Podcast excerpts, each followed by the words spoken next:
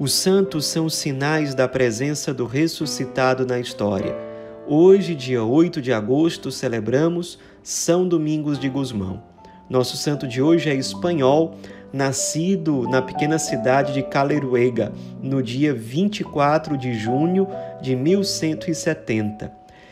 Nasceu na família dos Guzmão, que era uma família muito rica, nobre e muito católica daquela região da Espanha. Sua mãe era muito católica, especialmente, e ela escolheu o nome do filho em homenagem a um outro santo chamado São Domingos de Silos. Durante a gravidez, ela inclusive fez uma novena dedicada a esse santo, e no sétimo dia dessa novena, esse santo, São Domingos de Silos, apareceu para ela dizendo que aquela criança iria se tornar um santo. Uma outra ocasião marcante foi quando ela teve um sonho em que um cachorro vinha com uma tocha na boca. E depois ficou claro que aquela tocha seria o seu filho, que de fato foi uma grande luz para a igreja e para o mundo ali no século XIII, juntamente com São Francisco, são os dois grandes santos fundadores desse século e foram muito uma resposta providencial de Deus para a humanidade naquele contexto. Ele era também muito estudioso, tinha muita facilidade para os estudos, então ele se dedicou muito a isso. Por outro lado, ele tinha um equilíbrio muito grande entre uma profunda espiritualidade e uma profunda sensibilidade para com os doentes e os pobres. Certa vez, por exemplo, quando ele era adolescente, ele vendeu todos os pertences dele, tudo que ele tinha, inclusive o, na época não tinha livro como a gente tem hoje, mas ele vendeu até os pergaminhos que ele usava para estudar, vendeu tudo para dar tudo para os pobres e os doentes. Então ele sempre teve essas três dimensões, ao que parece, muito bem equilibradas: os estudos, a espiritualidade e a sensibilidade para com os pobres. Já na juventude também ele se sentiu chamado ao sacerdócio e seguiu realmente esse caminho. Com menos de 30 anos de idade, ele já era padre e foi muito motivado a isso pelo bispo de Osma, que ficou muito próximo a ele, e ele passou a acompanhar esse bispo em vários lugares.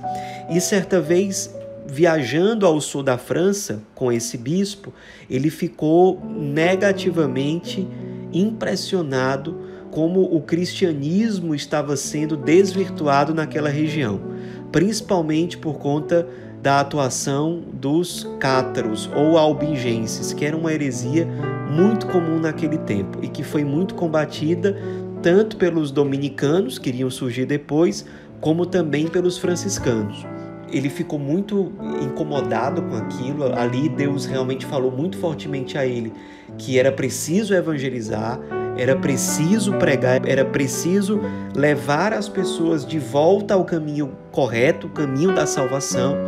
O Papa da época fica sabendo disso, o Papa Inocêncio III, o mesmo que iria acolher São Francisco, envia São Domingos para fazer missão ali exatamente no sul da França, junto com outro sacerdote chamado Diego de Aceber. Durante a viagem para a França, porém, esse padre Diego morre. E aí São Domingos vai fazer missão sozinho. Porém, ele, ele ali muito ungido, fez pregações sozinho ali por aquela região e aquilo rendeu muitos frutos realmente combateu as mentiras que eram disseminadas pela heresia cátara e pela pregação da palavra, pelo seu testemunho de vida, um homem muito virtuoso, muito pobre, muito despojado, muito sábio. Com tudo isso, ele conseguiu realmente render muitos frutos na evangelização ali. Só que ele foi sentindo que era preciso mais e Deus o chamava a mais. E de fato ele conseguiu ser um canal de Deus para atrair outros, principalmente jovens, para seguir aquele mesmo caminho de salvação e de evangelização.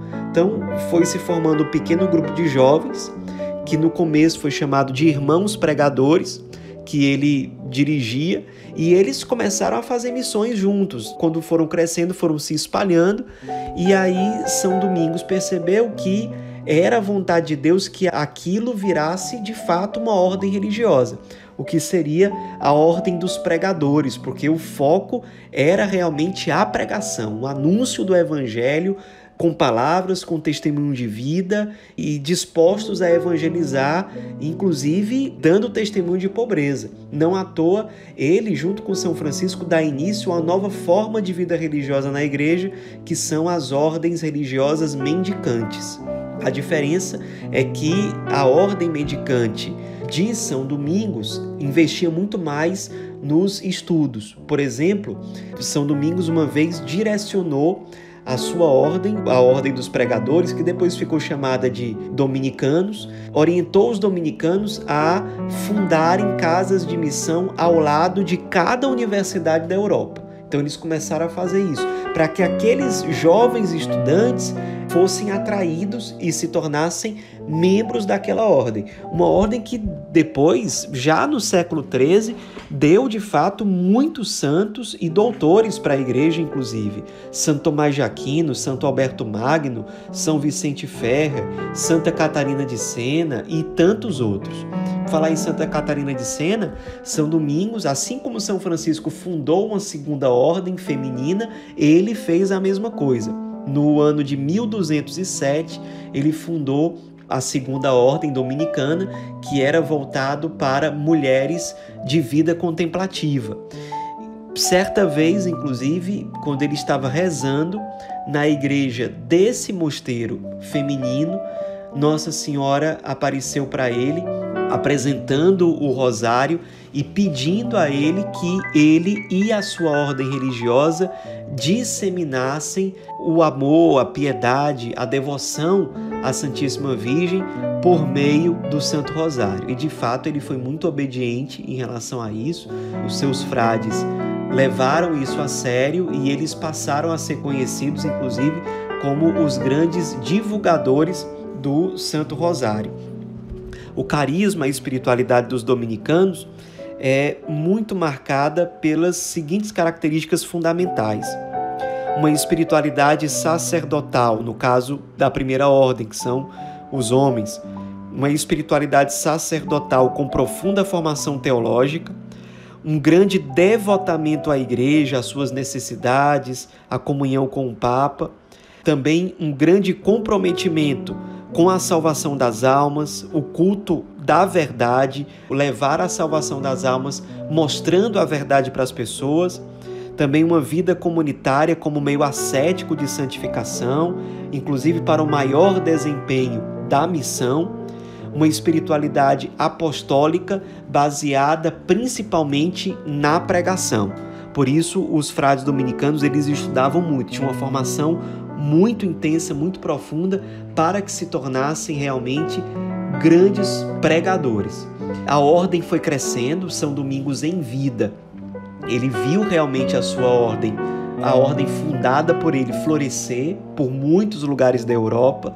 Ele conheceu São Francisco viajando a Roma. Os dois estavam indo visitar o Papa para pedir um reconhecimento pontifício dessas novas ordens que surgiam. Os dois realmente criaram uma amizade espiritual muito profunda, certamente partilharam, rezaram juntos. De fato, foram dois grandes luminares ali para a igreja no século XIII, dois fundadores de uma nova forma de vida religiosa, que são as ordens mendicantes.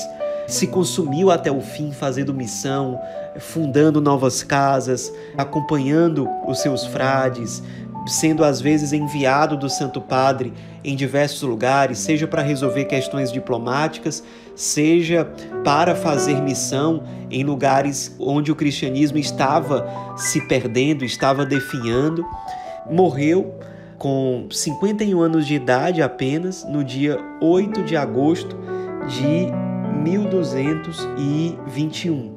Todos já tinham tanta certeza da santidade dele pelos frutos da sua evangelização, pela sua vida virtuosa, também pelos inúmeros milagres que ele realizava nos seus apostolados. Então, tudo isso fez com que ele fosse canonizado apenas 13 anos depois da sua morte pelo Papa Gregório IX, que inclusive tinha sido seu amigo em vida, seu amigo pessoal.